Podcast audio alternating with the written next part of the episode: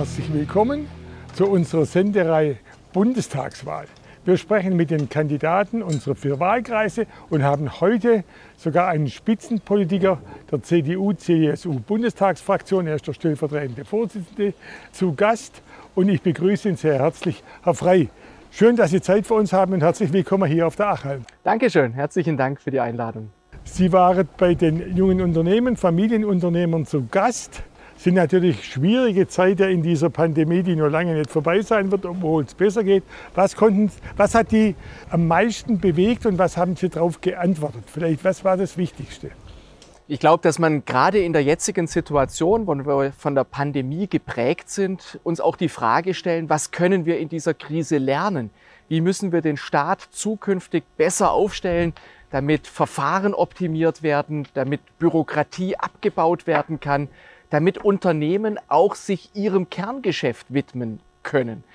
Und im Zweiten geht es natürlich auch darum, wie schaffen wir möglichst gute Rahmenbedingungen für erfolgreiches Wirtschaften.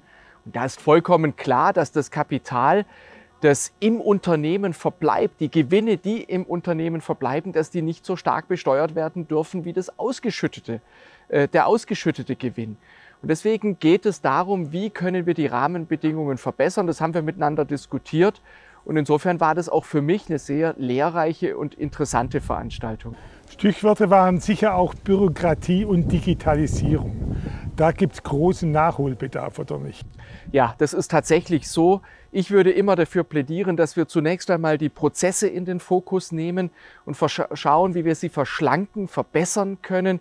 Wir brauchen schnellere Planungsprozesse und wir müssen auch schauen, dass wir immer dort, wo wir Belastungen für Unternehmen und Bürger schaffen, gleichzeitig auch Entlastung erreichen können. Das ist ein ganz wichtiger Punkt. Und zum Zweiten geht es natürlich im Bereich der Digitalisierung, insbesondere auch bei der Verwaltung und den Schulen darum, dass wir die notwendigen Voraussetzungen schaffen. Deswegen müssen wir weiter investieren in die Glasfaservernetzung, um die Voraussetzungen zu schaffen. Aber wir müssen eben auch schauen, dass wir Dienstleistungen, die der Staat anzubieten hat, tatsächlich auch voll digital ermöglichen können. Deswegen haben wir das Online-Zugangsgesetz geschaffen, deswegen haben wir das Registermodernisierungsgesetz geschaffen, um genau dafür auch die rechtlichen Grundlagen zu legen. Benachteiligt scheinen in Deutschland die Start-ups zu sein. Die werden in den USA besser unterstützt oder ist das falsch? Also sie werden schon bei uns auch unterstützt. Ich glaube, es ist eine politische Frage, es ist auch eine gesamtgesellschaftliche Frage, wie wir mit Start-ups und Gründern insgesamt umgehen. Ob wir da hämisch auf das mögliche Scheitern schauen oder ob wir die Chancen in den Mittelpunkt rücken, dass aus vielen unterschiedlichen Gründungen am Ende auch Großes entstehen kann. Und deswegen, glaube ich, sind wir gut beraten, wenn wir eine Gründermentalität unterstützen und staatlicherseits auch versuchen, bestmögliche Rahmenbedingungen zu schaffen. Ich bin sehr dafür, dass wir insbesondere auch für diejenigen, die in ihren Unternehmen auf Innovation, auf Forschung, auf Entwicklung setzen, dass wir die noch stärker unterstützen und es geht ganz leicht auch über eine entsprechende steuerliche Förderung. Davon profitieren nämlich nicht nur die jeweiligen Unternehmen, davon profitiert die Gesellschaft im Ganzen. NRW-Bilder und also nordrhein-westfälische Bilder und Rheinland-Pfalz, Hochwasser, Hochwasserkatastrophe.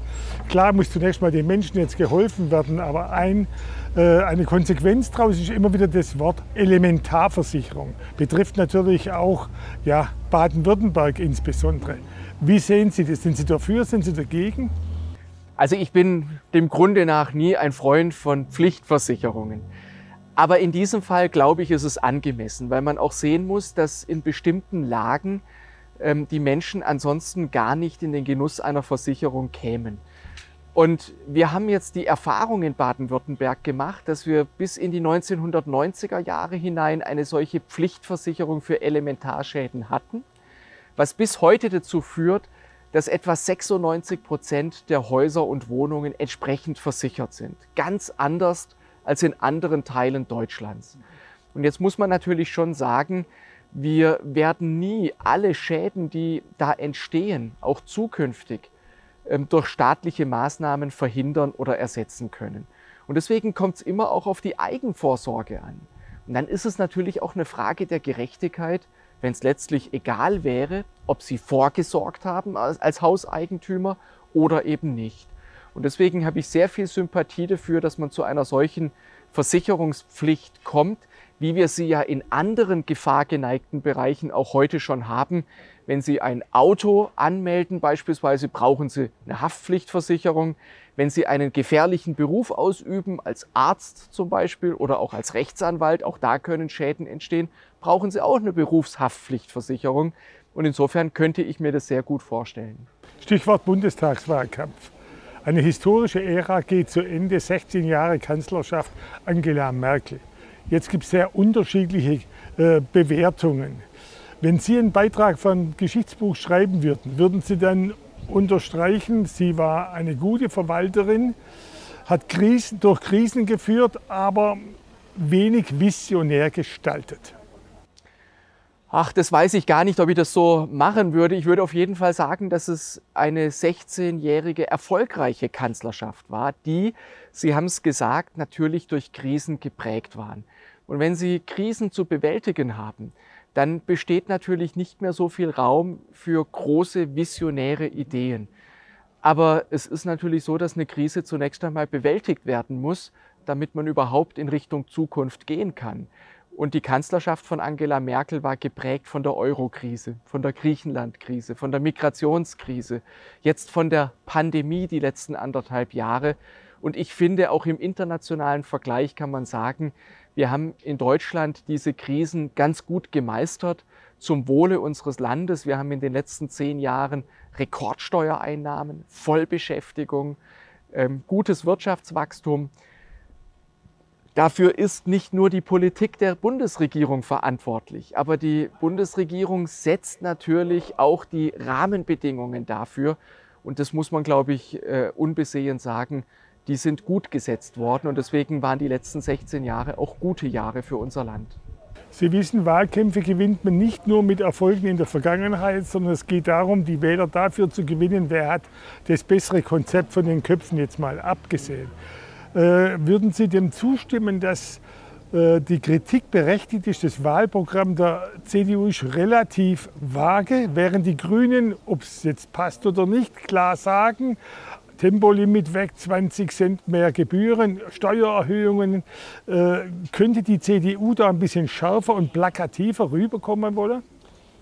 Also Wahlprogramme sind meistens nicht die schärfsten Texte, die es im politischen Bereich gibt. Und deswegen muss ich sagen, ich finde, wir haben ein ausgezeichnetes Wahlprogramm, weil wir schon auch sehr dezidiert sagen, was wir wollen und was wir nicht wollen in den unterschiedlichen Politikbereichen. Und zwar nicht nur im Bereich der Wirtschaftspolitik oder der Technologiepolitik, über die wir gerade eben ja auch gesprochen haben, auch in der Familienpolitik. Wir möchten Familien unterstützen. Wir möchten anders als andere nicht das Ehegattensplitting abschaffen, sondern auf das Ehegattensplitting auch ein Kindersplitting aufsetzen, um gerade Familien ähm, im Steuerrecht noch stärker unterstützen zu können. Und ich könnte das jetzt im Bereich der Migrationspolitik, der inneren Sicherheit, der Sozialpolitik und anderen Politikbereichen fortsetzen. Ich glaube schon, dass wir dezidiert sagen, was wir wollen und was wir nicht wollen. Und das ist natürlich auch ein Risiko, weil die Menschen, die das lesen und sehen, die werden sagen, ja, klasse, das ist genau meine Meinung, deshalb wähle ich die Union. Aber es wird natürlich auch Menschen geben, die damit nicht so viel anfangen können. Aber ich halte es für richtig, weil am 26. September haben wir eine Wahl. Die Parteien sind unterschiedlich, auch in ihren Ansätzen. Und die Wählerinnen und Wähler müssen wissen, wen sie wählen und was sie dann bekommen, wenn sie denjenigen wählen. Bringen wir es am Schluss auf den Punkt.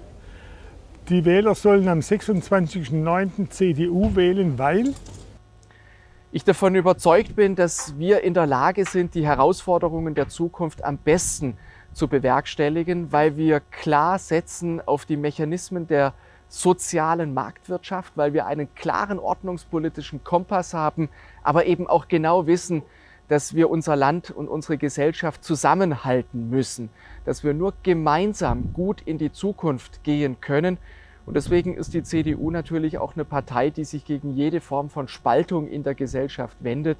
Deswegen glaube ich, Wir sind als die große Volkspartei der Mitte in der Lage, unser Land zusammenzuhalten und gemeinsam in eine gute Zukunft zu führen. Bleibt natürlich vielleicht doch noch das Zahlenspiel am Schluss. In den Umfragen CDU 26 Prozent, damit kann man nicht zufrieden sein. Nein, absolut nicht. Das ist weit von unseren Ansprüchen entfernt. Und natürlich wollen wir am Ende auch ein Ergebnis haben, das Gestaltungsoptionen ermöglicht, damit wir das, was in unserem Programm drinsteht, auch in praktische Politik umsetzen können. Und dafür brauchen wir ein Ergebnis, das klar jenseits der 30 Prozent liegt. Dafür kämpfen wir, dafür machen wir jetzt in den nächsten Wochen Wahlkampf in allen Wahlkreisen und Teilen dieses Landes. Und Sie haben es vorhin gesagt, es geht darum, deutlich zu machen, dass wir diejenigen sind, die, die, erfolgreich, die am erfolgreichsten die Zukunft gestalten können. Das wollen wir im Gespräch mit den Menschen deutlich machen. Herr Frey, vielen Dank. Sehr gerne.